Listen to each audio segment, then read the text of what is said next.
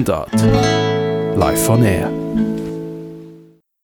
Der Habitus ist erlernt, sei es jetzt der Geschlechtshabitus, sei es der Klassenhabitus, auf den ich dann später noch äh, zu sprechen kommen möchte. Und er kann verändert werden. Das ist für uns die, die, die wesentliche Botschaft. Diese Mundart-Spezialausgabe zum Thema Geschlecht und Sprache führt uns in den 22. Wiener Gemeindebezirk, konkret an die Hertha-Firnberg-Schulen für Wirtschaft und Tourismus. Diese bestehen aus der Höheren Lehranstalt für wirtschaftliche Berufe, der Höheren Lehranstalt für Tourismus, beide fünfjährig, und der dreijährigen Hotelfachschule. Aktuell lehren und lernen hier rund 90 Lehrpersonen und 600 Schülerinnen und Schüler. Die MINT-zertifizierte Bildungseinrichtung hat im Jahr 2015 den österreichischen Schulpreis für Geschlechtergerechtigkeit erhalten. Seit 2010 ist Maria Ettel Direktorin der Hertha-Firnberg-Schulen. Die gebürtige Nordburgenländerin lebt seit ihrem 14. Lebensjahr in Wien und hat die Fächer Deutsch und Französisch studiert. Was zeichnet einen gendergerechten Unterricht aus? Gibt es mittlerweile ausreichend geschlechtergerechte bzw. geschlechtersensible Unterrichtsmaterialien? Und was es für Schülerinnen und Schüler bedeutet, sich nicht nicht mehr mit diesem Thema auseinandersetzen zu können. Herzlich willkommen, Maria Ettel. Was sind denn so die grundsätzlichen Unterschiede und Besonderheiten im Vergleich zu einem herkömmlichen Unterricht, wenn wir hier an den Hertha-Firnberg-Schulen davon sprechen, dass ein gendergerechter Unterricht in jedem Fach stattfindet oder in jedem Fach Thema ist. Wie kann man sich das vorstellen? Gendergerechter Unterricht ist sehr wenig beforscht. Was es wirklich ist, kann ganz schwer festgemacht werden. In der Umsetzung von gendergerechten Unterricht halten wir uns an die Empfehlungen des Bildungsministeriums. Wir schätzen diese Anleitungen und Anregungen, wie wir mit Fragen der Gleichstellung in Schule umgehen können. Ich sehe diesen geschlechtergerechten oder sensiblen Unterricht einfach als guten Unterricht an. Was ist ein guter Unterricht? Guter Unterricht muss sich immer eigentlich bei jeder Aufgabe anschauen, inwieweit sie Geschlechterstereotype aus meiner Sicht von gutem Unterricht verstärkt oder inwieweit sie dagegen wirken kann. Geschlechtersensibler Unterricht soll meiner Meinung nach die Chancen für alle Geschlechter einfach wahren. Das ist eine, eine umfassende Aufgabe, eine stark fordernde Aufgabe. Schön ist es, wenn, ein, wenn es in Schule eine Kultur gibt, diese Thematik zu bearbeiten. Also wenn nicht eine Lehrkraft, ein Lehrer, eine Lehrerin als Alleinkämpferin ja, äh, diese, diesen Anspruch, allen gerecht zu werden, also das ist eigentlich ein indi hoher Individualisierungsanspruch, wenn die nicht alleine kämpfen müssen, wenn es ein Setting gibt, ein Mindsetting. Ja.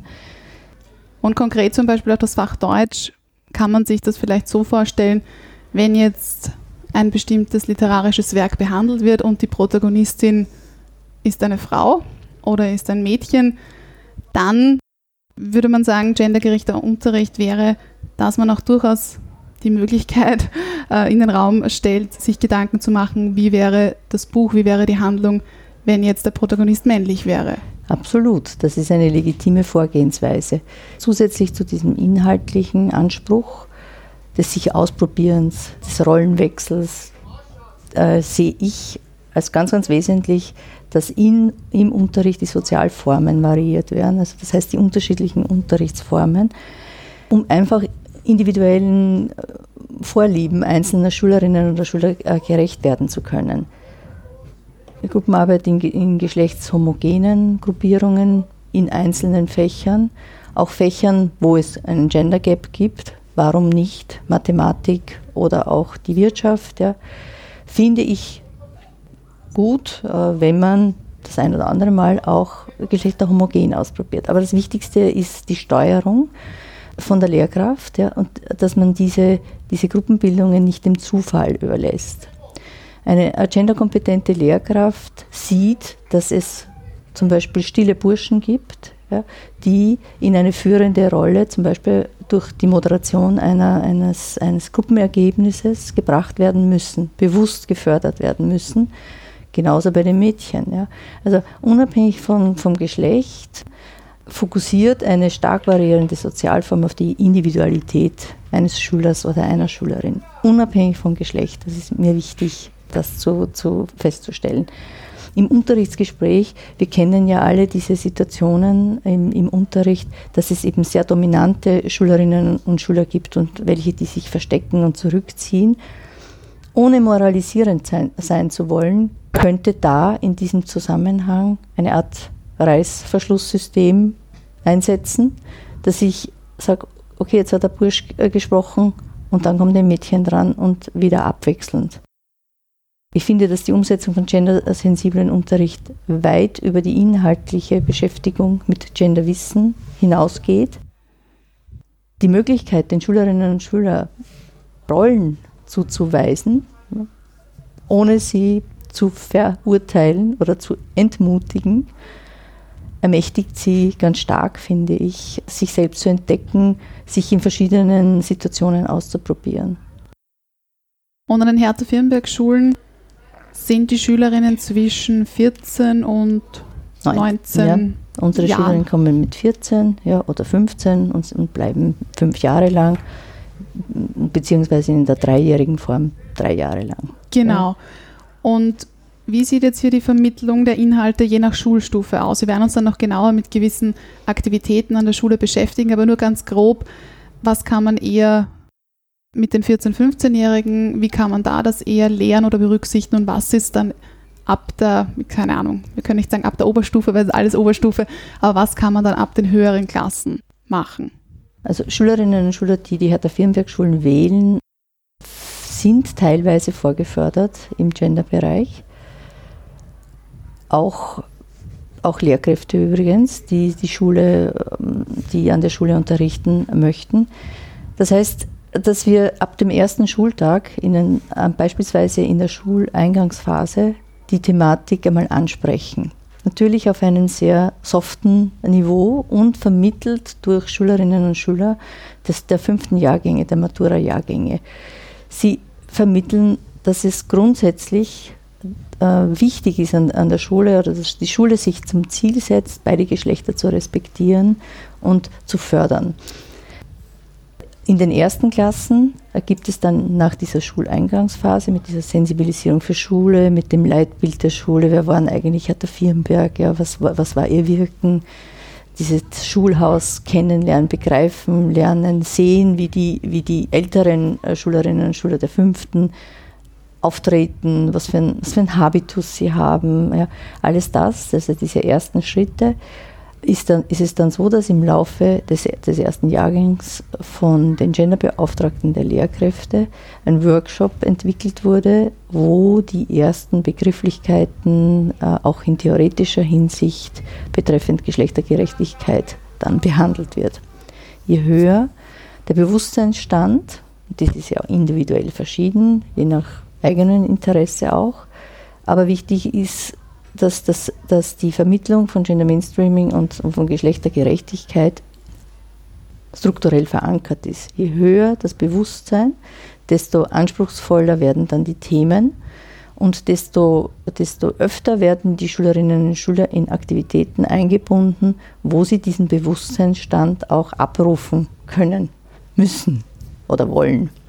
So dass es dann wirklich ein, ein, ja, ein Teil des alltäglichen Schullebens wird und nicht nur in den Unterrichtsstunden vielleicht auch von den Schülerinnen Wert gelegt wird oder Wert gelegt werden muss, sondern dass man das vielleicht auch in den Pausen oder außerhalb der Schule umsetzt, diese Gender-Kompetenz, die hier entwickelt wird. Ich glaube, der respektvolle Umgang miteinander, Respekt vor, vor Geschlecht, beim anderen, ja, vor der anderen, ist, geht weit über die Unterrichtsstunde hinaus ich erlebe das Zusammenleben der Schülerinnen und Schüler und das wird mir auch von, von Besucherinnen äh, und Besuchern von außen immer wieder bestätigt als sehr, sehr angenehm. Am Anfang ist diese, ist diese fast Harmonie, würde ich es würd ausdrücken, oder dieser respektvolle Umgang noch nicht so da, aber im Laufe des ersten Jahres merke ich eine deutliche Verbesserung und einen, einen sozialen Frieden, ja, der viele, der viele äh, Lehrkräfte einfach anzieht. Ja, und sagen, okay, das ist in, an, an dieser Schule möchte ich gerne unterrichten der Umgang miteinander ist so, wie ich es mir auch vorstelle, ja, mhm. aus, außerhalb von Schule, in einer Gesellschaft, das Geschlecht einander so dem, ähm, respektieren.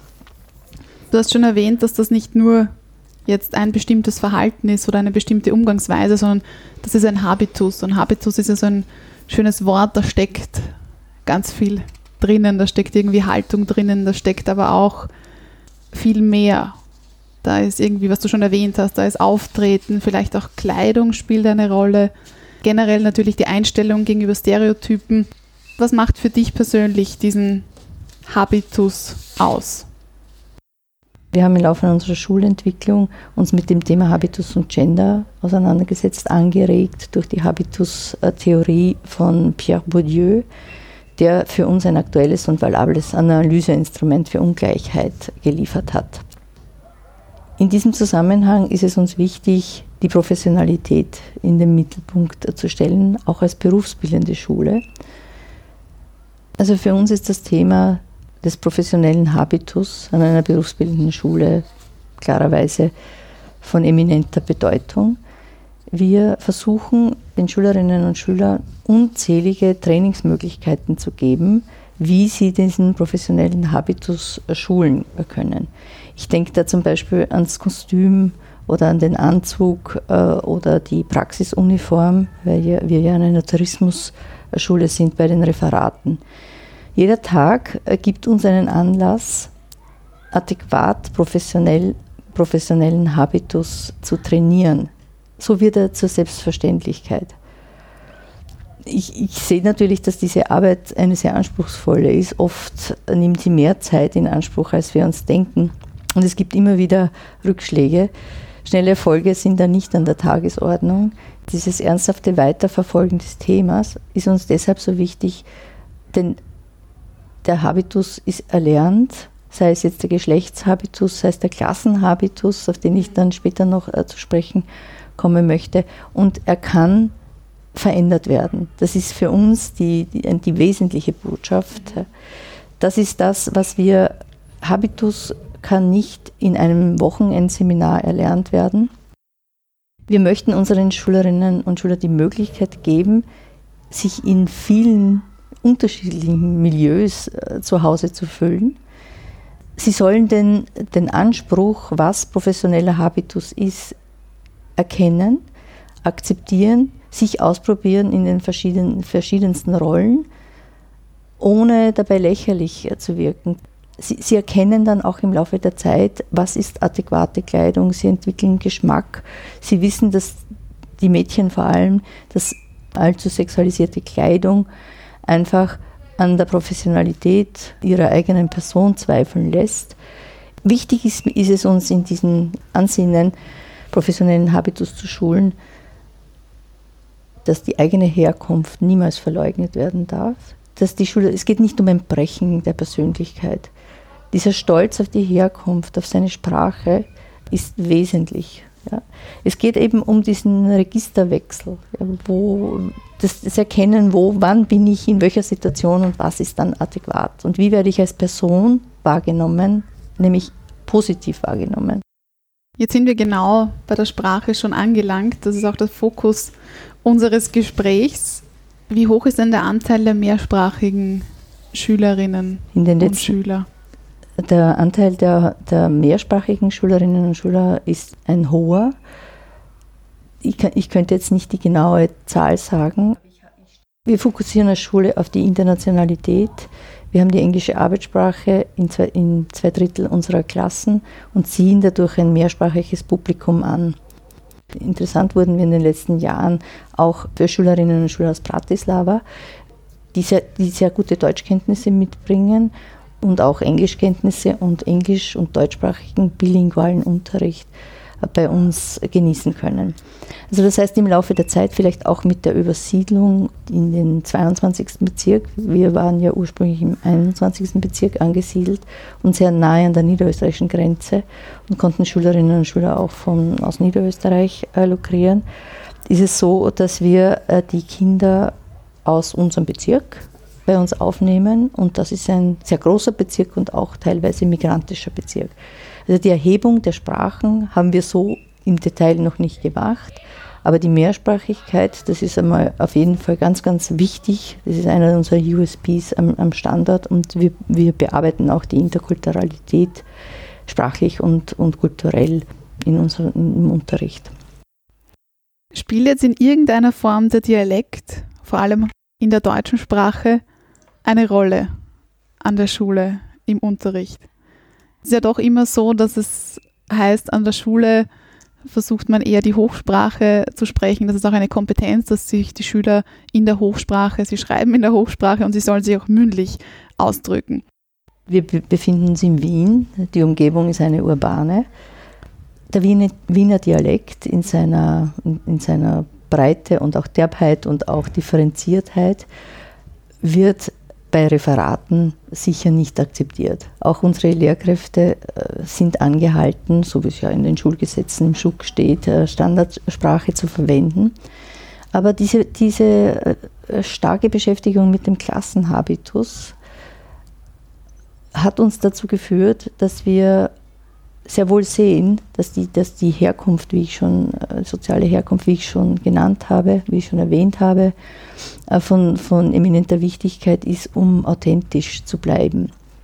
Also dieser Wechsel, so wie es die Politiker und Politikerinnen in ihren Trainings, in ihren Sprachtrainings und Sprechtrainings wahrscheinlich lernen, äh, dass sie wechseln zwischen, zwischen Hochsprache und so, so sprechen, wie ihnen der Schnabel gewachsen ist das imitieren wir durchaus. Ja.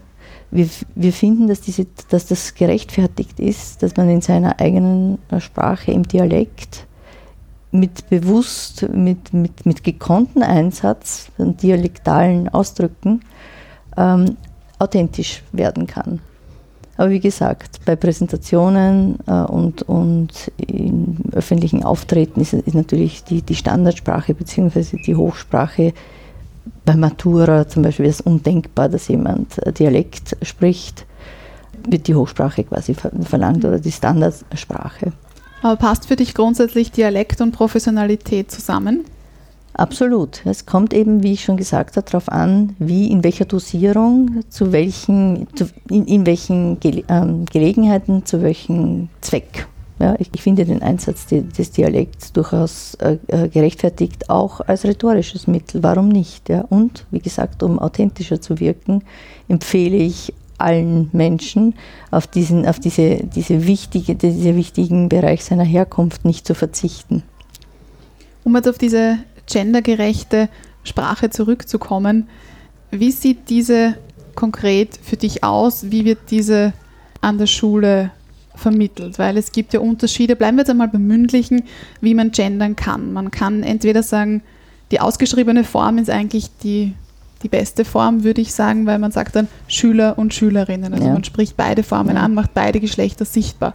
Mir fällt auf, dass ich in meinen bisherigen Podcasts eigentlich immer das Binnen-I verwende, Schülerinnen, Lehrerinnen, es aber sprachlich nicht markiere. Das heißt, ich spreche es so aus wie gerade jetzt und eigentlich ist es dann nicht ganz klar, dass ich beide Formen meine. Also ich müsste das dann eigentlich irgendwie nicht nonverbal, weil das hören äh, ja die, das sehen die Hörerinnen nicht, sondern ich müsste das ja eigentlich verbal mit einer Pause zum Beispiel, LehrerInnen, so irgendwie bewusst machen und das sollte ich eigentlich überdenken, fällt mir auf. Es, wäre gut, wenn, äh, wenn du das machst.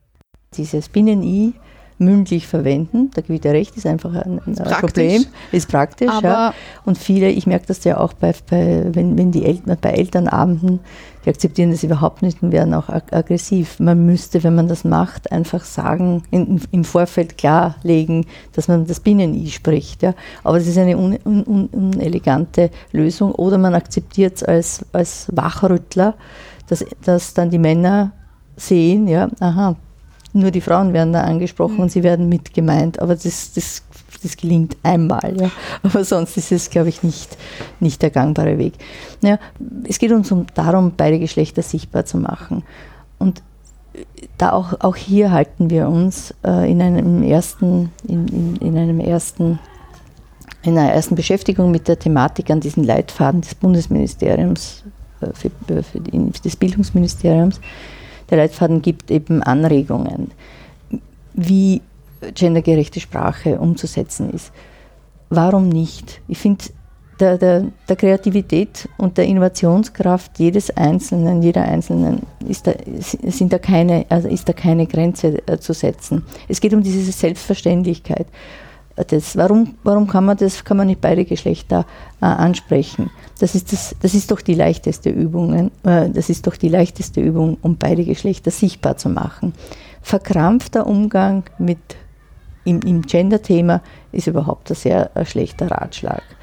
Man kann, das ist meine Erfahrung, den Benefit der Beschäftigung äh, mit Geschlechtergerechtigkeit klar machen und argumentieren, warum gendergerechtes Sprechen positiv besetzt ist, besonders hier am Standort, aber mit der Moralkeule hier, ähm, hier äh, an die Sache heranzugehen, geht gar nichts. Dieses äh, moralisierende Thematisieren passt nicht. Also ich finde, das sollten wir unseren Politikerinnen und Politik Politikern nachmachen, die das einfach lernen, ja, weil sie ja viel, möglichst viele Menschen ansprechen wollen, beiderlei Geschlechts.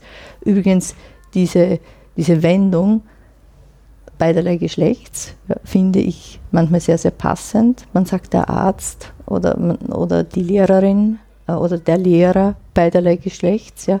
Dieses, diese Apposition oder diese nähere Beschreibung finde ich sehr gut. Bestimmte äh, Begriffe wie die Studierenden und die, die, die Lehrkräfte haben sich ja durchgesetzt. Ja. Und auch transportiert durch die Medien übrigens. Ja. Und ich merke da eben, dass es eine entsprechend der gesetzlichen Gleichstellung von Männern und Frauen auch im Bereich der Sprache sich einiges getan hat. Das begrüße ich, ich sehr. Ja. Aber wie gesagt, eher diese Selbstverständlichkeit betonen und manchmal, wenn es notwendig ist, wirklich auch zu personalisieren. Zu sagen, wenn man eine Frau meint, eine, die weibliche, den weiblichen äh, Begriff, äh, die Bezeichnung zu verwenden. Wenn man einen Mann meint, eben die männliche. Das heißt, es wird im Unterricht nicht nur thematisiert und die Schüler werden hier auch nicht nur geschult, sondern sie werden dann auch in einer bestimmten Art und Weise auch korrigiert. Kann man das so sagen? Also jetzt nicht mit, mit erhobenem Zeigefinger, wie wir schon gesagt haben, aber sie werden doch darauf hingewiesen, den Sprachgebrauch zu überdenken oder eben ja einfach aufmerksam gemacht. Und durch die Bewusstmachung verändert sich etwas. Sprache zu korrigieren und Sprachgebrauch zu korrigieren ist immer unelegant, ein uneleganter Weg. Sehr, sehr wichtig wäre zum Beispiel durch Vorbild einfach äh, das vorzumachen. Ich, ich sehe, ich habe zum Beispiel ein, ein, Erlebnis, wenn ich in, bei Seminaren bin, das Wort ergreife und Gendersprache verwende, dann macht es Klick und das Thema ist plötzlich da. Und so finde ich, sollten wir das, machen wir das auch im Unterricht. Ja. Durch die Angaben in, in, in den also Aufgabenstellungen, zum Beispiel in, in gegenderter Sprache, alles, was wir selbst produzieren, ist natürlich, ist, ist natürlich in, in Gendersprache inhaltlich und auch formal. Aber sonst reicht es manchmal einfach äh, so durchschimmern zu lassen. Ja? Wir meinen, auch sprachlich gesehen, beide Geschlechter und wir benennen sie auch. Und das reicht dann und dann, dann ist die Thematik da. Korrigiert, es wird angezeichnet, also wenn, man, wenn, wenn du jetzt auf die schriftlichen, die, also auf die Schrift und die schriftliche, die, schriftliche die, schriftliche Kommunikation zu sprechen, wird das korrigiert, aber es fließt nicht in die Note ein. Aber es wird dann als Ausdruck. Es wird als Ausdruck markiert, markiert und, und, und halt einfach, es wird markiert, ja, korrigiert, aber nicht in die Note. Es fließt nicht in die Note ein. Hingegen bei Diplomarbeiten, wir haben ja den Anspruch, dass Schülerinnen und Schüler, die fünf Jahre bei uns waren, dass sie Genderkompetenz als Matura-Kompetenz äh, besitzen. Hier ist es so, dass in den Kriterien, die ja transparent den Schülerinnen äh, zur Verfügung, die transparent machen der, der, der Beurteilungskriterien, ist ja da, dann, sehen Sie, dann bekommen Sie äh, Punkteabzüge, wenn Sie nicht Gendersprache verwenden. Mhm. Also da, da, da, fließt es dann doch auch in die Beurteilung, aber nicht so, dass es wirklich eine, eine negative Note äh, es gibt, es, es, gibt keine negative Note aufgrund von, von äh, Nichtverwenden der Gendersprache, das ist schon klar. Aber ich habe noch keine, keine Diplomarbeit gesehen, all die Jahre, die wir das jetzt äh, praktizieren, die sich dieser, diesen, diesen Anspruch auf Gendersprache sichtbar machen von beiden Geschlechtern verwehrt hätte. Und gibt es eine einheitliche schriftliche Form des Genderns? Also wird hier das Binnen-I bevorzugt oder ist das den Schülerinnen mehr oder weniger selbst überlassen? Es ist ihnen überlassen. Ich, wenn ich Aussendungen mache, ich mache ein Newsletter zum Beispiel jede Woche, dann verwende ich das Binnen-I und versuche äh, halt kreativ einfach mit, mit, der, mit, dieser, mit diesem Anspruch umzugehen, mit, mit dem Anspruch, beide Geschlechter zu benennen, umzugehen. Manchmal, also wenn man durch die Schule geht, sieht man auch, da habe ich mich für die, also in der Ausschilderung quasi der einzelnen Bereiche der Schule, habe ich mich für die, für die Entpersonalisierung quasi entschieden.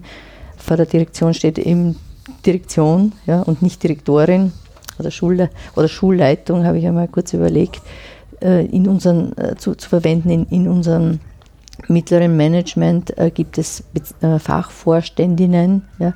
Das finde ich ein, das ist ein schreckliches Wort. Ich habe halt dann den Begriff Fachvorstehung genannt. Bin mir aber bewusst, dass man dann die Frauen in den Führungspositionen dadurch nicht benennt. Kommen wir nochmal zurück. Du hast vorhin schon erwähnt, dass es an der Schule Genderbeauftragte gibt pro Klasse. Welche ja. Aufgaben haben diese inne? Welche Tätigkeiten setzen sie um? Wir setzen in der Schule sehr stark auf Partizipation der Schülerinnen und Schüler an allen Projekten, die dann die schulweit äh, tragend sind. Die, die Genderbeauftragten sind Teil eines, einer großen Struktur, der Genderstruktur unserer Schule, die wir versinnbildlichen anhand einer Blume. Jedes Blütenblatt hat, hat eine, eigene, eine eigene Bedeutung.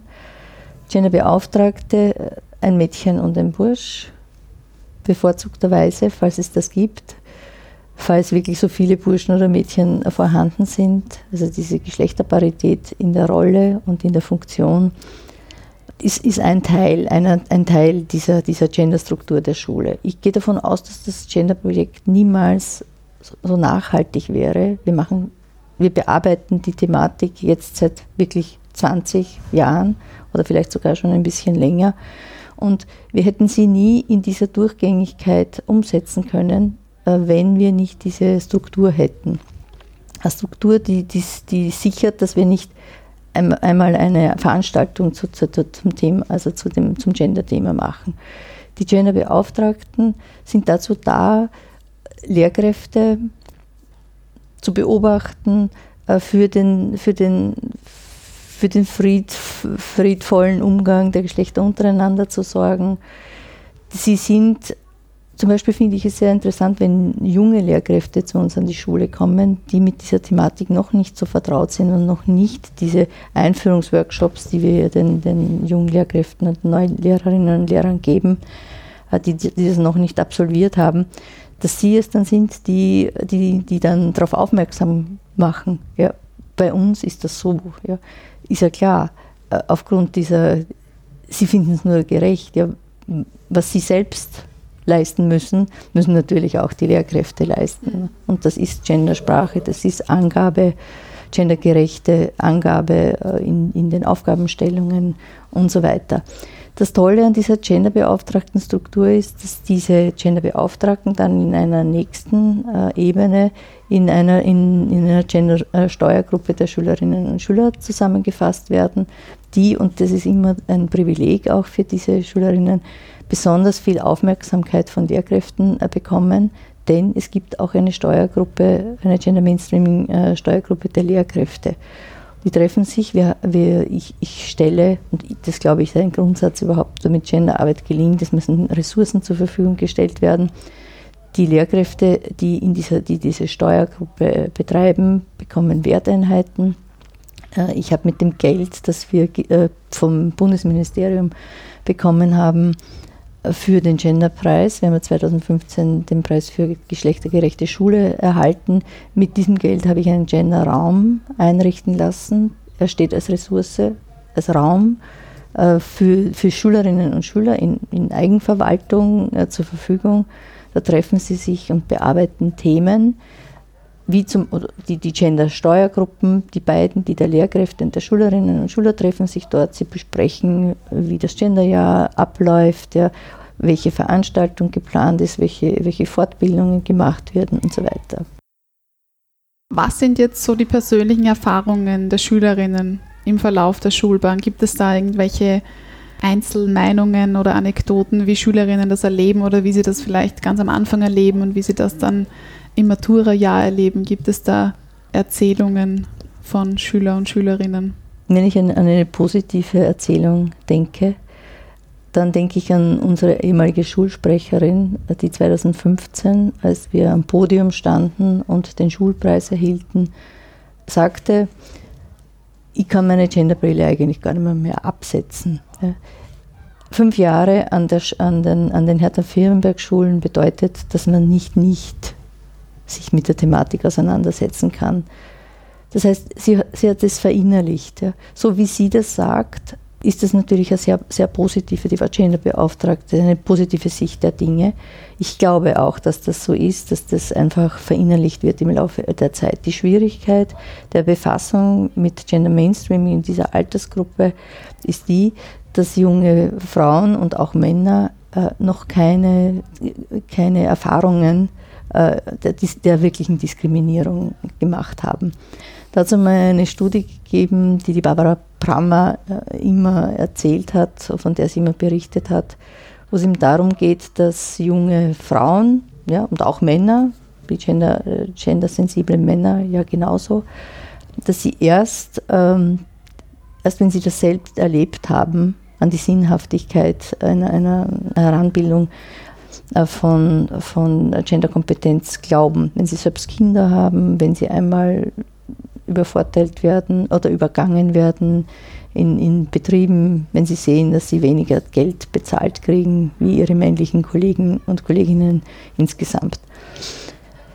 Das ist eine Schwierigkeit einfach, ja, dass, dass man von, Ding, von Dingen zu reden, die, die nie nachvollziehbar gemacht werden. Intellektuell schon. Wir, wir bekommen, also wir, wir, wir holen die Schülerinnen und Schüler ins Boot, wenn sie zum Beispiel mit, äh, in, in den Diplomarbeiten, die immer einen Gender-Aspekt beinhalten müssen, wenn sie sich mit der Thematik auf einer wissenschaftlichen Ebene mit Tiefgang äh, auseinandersetzen. Da ist es, da gewinnen wir sie intellektuell aber gefühlsmäßig äh, nicht immer. Nur weil sie uns folgen, weil sie das gut finden, weil, wir sie, als Vorbild, weil sie uns als Vorbilder sehen, da schon, aber, aber sonst nicht. Sonst ist es ist eine schwierige Thematik. Ich finde es ja ganz interessant, dass wir an die Schule Lehrkräfte bekommen, die sich für die Thematik interessieren und uns als Schule wählen. Und wie werden die Lehrpersonen genau in diesem Bereich geschult?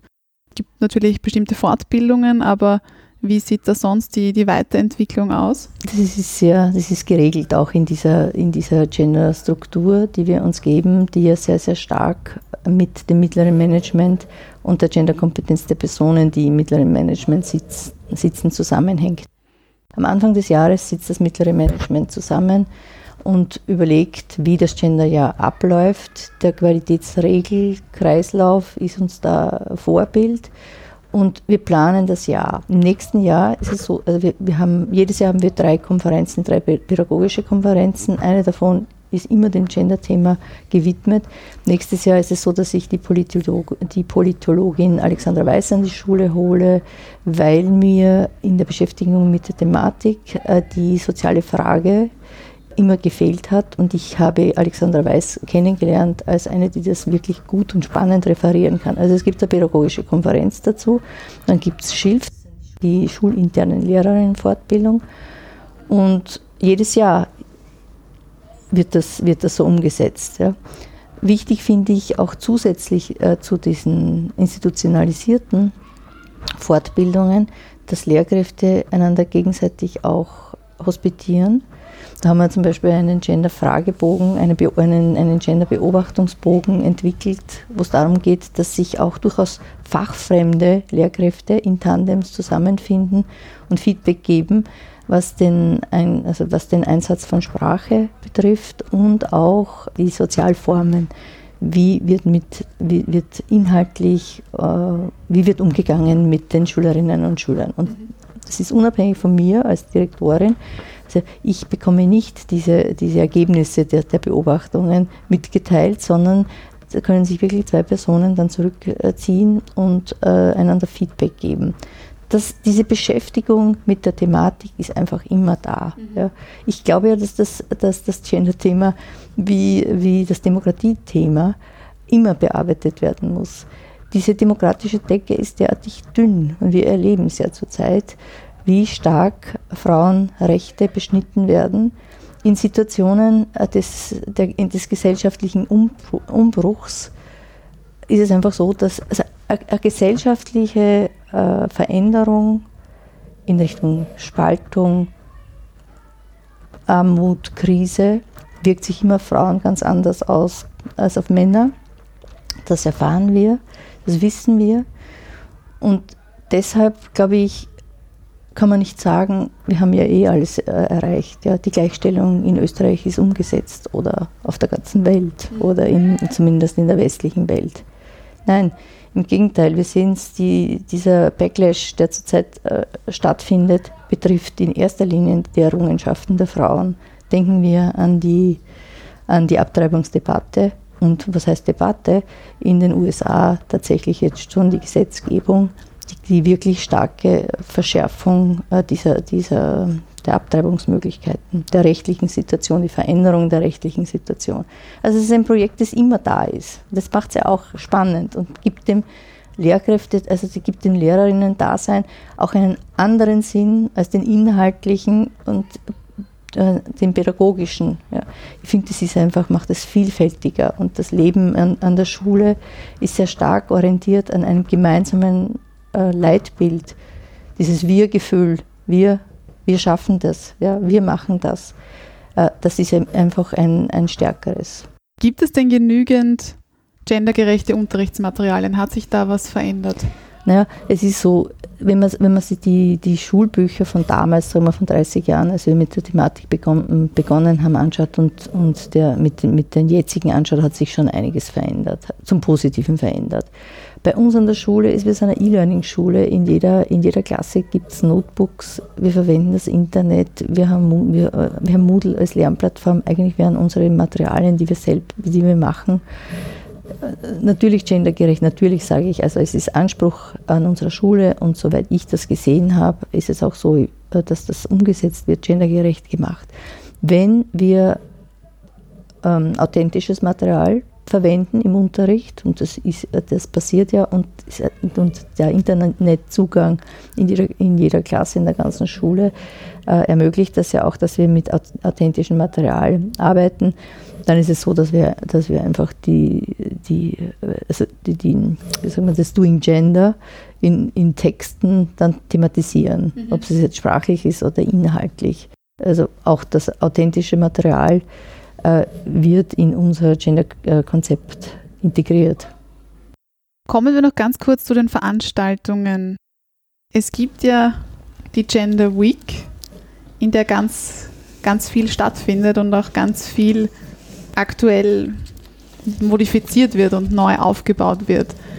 Was sind da diese Veranstaltungen? Was passiert in diesen Veranstaltungen und worauf bauen die inhaltlich, theoretisch auf? Einmal im Jahr findet eine Veranstaltung statt, die von Schülerinnen und Schülern gemeinsam mit den Lehrkräften organisiert wird, die die Gender Awareness oder das Niveau der Reflexion in, in Sachen Geschlechtergerechtigkeit widerspiegeln soll. Ganz zu Beginn war das die Gendermania, ja, eine, eine kreative, ein kreatives Beschäftigen mit der, mit der Gender-Thematik der zweiten und dritten Jahrgänge.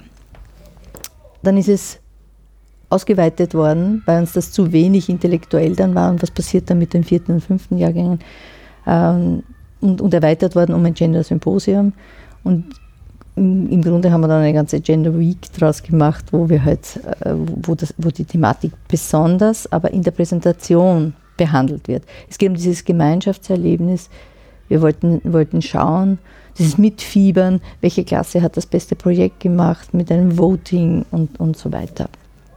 Die, das Gender Symposium hat einen anderen Anspruch. Da, werden, da präsentieren die fünften Jahrgänge vor den vierten Jahrgängen ihre, ihre Diplomarbeiten und den Gender-Aspekt ihrer, ihrer Diplomarbeiten und eine externe äh, Jury äh, fungiert als Sparing-Partner, um die Inhalte einfach noch einmal äh, durchzudenken und vielleicht sogar äh, manch die ein oder andere Meinung, die da erarbeitet wurde, zu revidieren.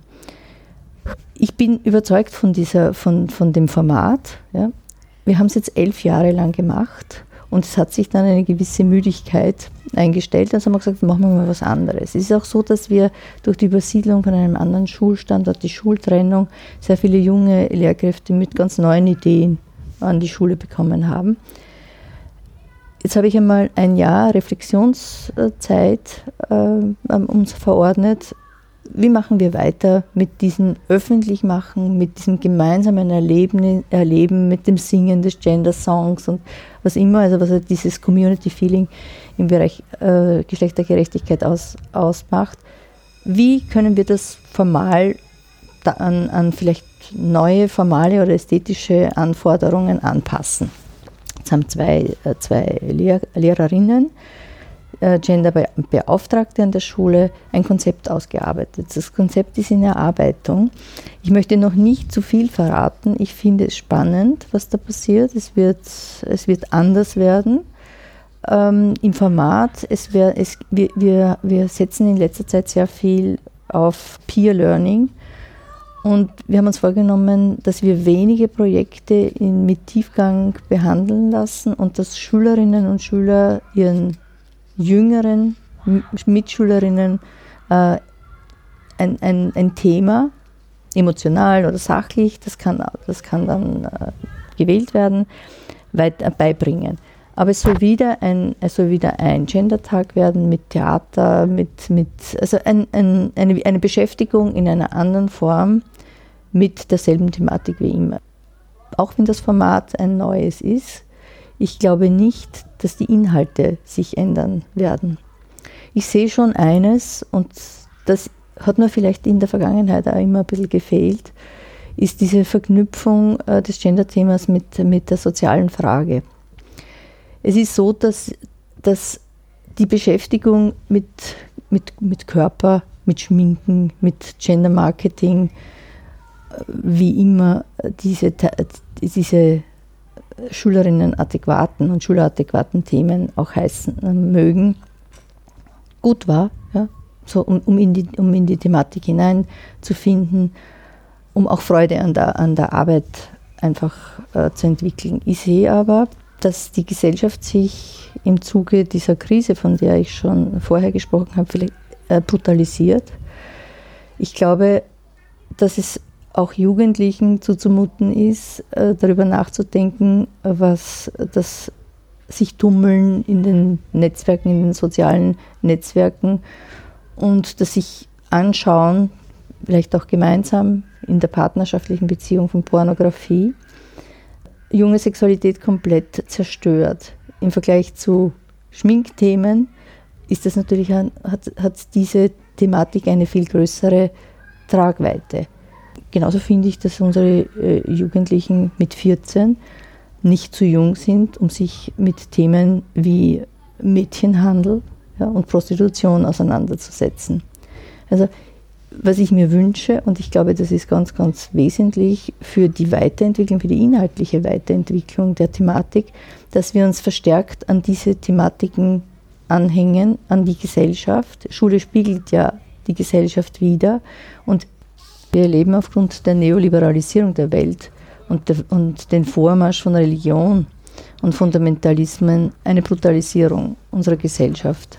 Wir entfernen uns von einer friedvollen Gesellschaft, so wie ich das sehe. Das Überleben wird immer härter, die Armut nimmt zu und die Konkurrenz auch zwischen den Klassen wird immer stärker. Und diese Auswirkung spüren in erster Linie die Frauen. Wir merken es am Zurücknehmen der erkämpften Errungenschaften der Frauenemanzipation sowie Demokratie, Frauenrechte und Frieden. Das möchte ich in, in meiner Schule verwirklicht sehen. Ich möchte, dass die Schülerinnen und Schüler erkennen, wie, ich möchte die, die, die, die Probleme oder die, die, die Gesellschaft in die Schule holen und Themen, die die gesamte Gesellschaft betreffen, auch in der Schule behandeln. Nachgefragt. Der Mundart Word Rap.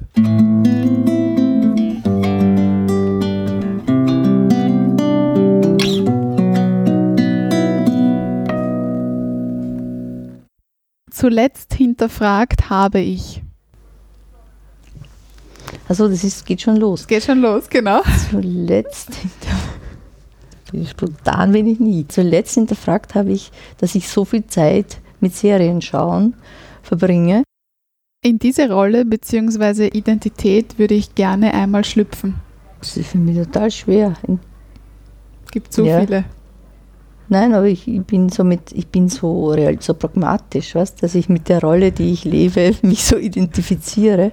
Ich kann mir gar nicht vorstellen, was ich gerne. Ah ja, hm, das ist zu privat. Zu privat. Ja. Also du bist, äh, du bist zufrieden mit deiner... Ich bin mit meiner Rolle zufrieden, ja. Ich kann mir nicht vorstellen, weil da, da gibt es so viele Wenn und Aber, weißt, wenn ich mit einer Rolle zum Beispiel in einer total, also ich würde gerne in einer Rolle äh, na, das ist auch, das ist auch nichts. Ne? Du musst jetzt irgendwas konstruieren, ja, das, weiß ich nicht. Ja. Ja. Wenn ich etwas an der Sprache ändern könnte, dann wäre es. An meiner Sprache würde ich gerne ändern, ändern nicht. Ich würde gerne die politische Argumentation beherrschen. Die heutige Jugend ist. Die heutige Jugend ist liebenswert, wenn man, sich, wenn man ihr Grenzen setzt ihre Grenzen aufzeigt und sie ernst nimmt. Wann ist Schweigen besser als Reden? Eigentlich nie. Ich habe das noch nie erlebt, dass man durch, durch Nichtsagen irgendetwas besser macht als durch Sagen. Dieser Gedanke beruhigt mich immer. Der Gedanke an die geschichtliche Entwicklung. Es beruhigt mich ungemein, dass jeder Fortschritt durch eine Reaktion immer wieder versucht wurde zu verhindern. Und ich glaube, dass wir uns zurzeit in einer reaktionären äh, Gesellschaftsströmung befinden und die Hoffnung und das Wissen, dass es, dass es anders wird, trägt mich. Womit sollten wir anfangen?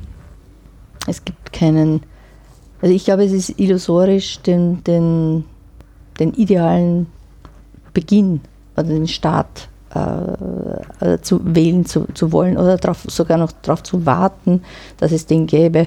Ich finde, wir sollten sofort anfangen. Und womit, äh, das hängt immer davon ab, mir geht es immer um den, mein Blick ist immer auf die Frauen gerichtet. Wir müssen anfangen, äh, gegenzusteuern. Sofort. Ja, dass das, was, was wir geglaubt haben, gesichert, äh, umgesetzt zu haben, dass das jetzt bröckelt, da müssen wir gegensteuern. Und jetzt ist genau die Zeit für für Engagement.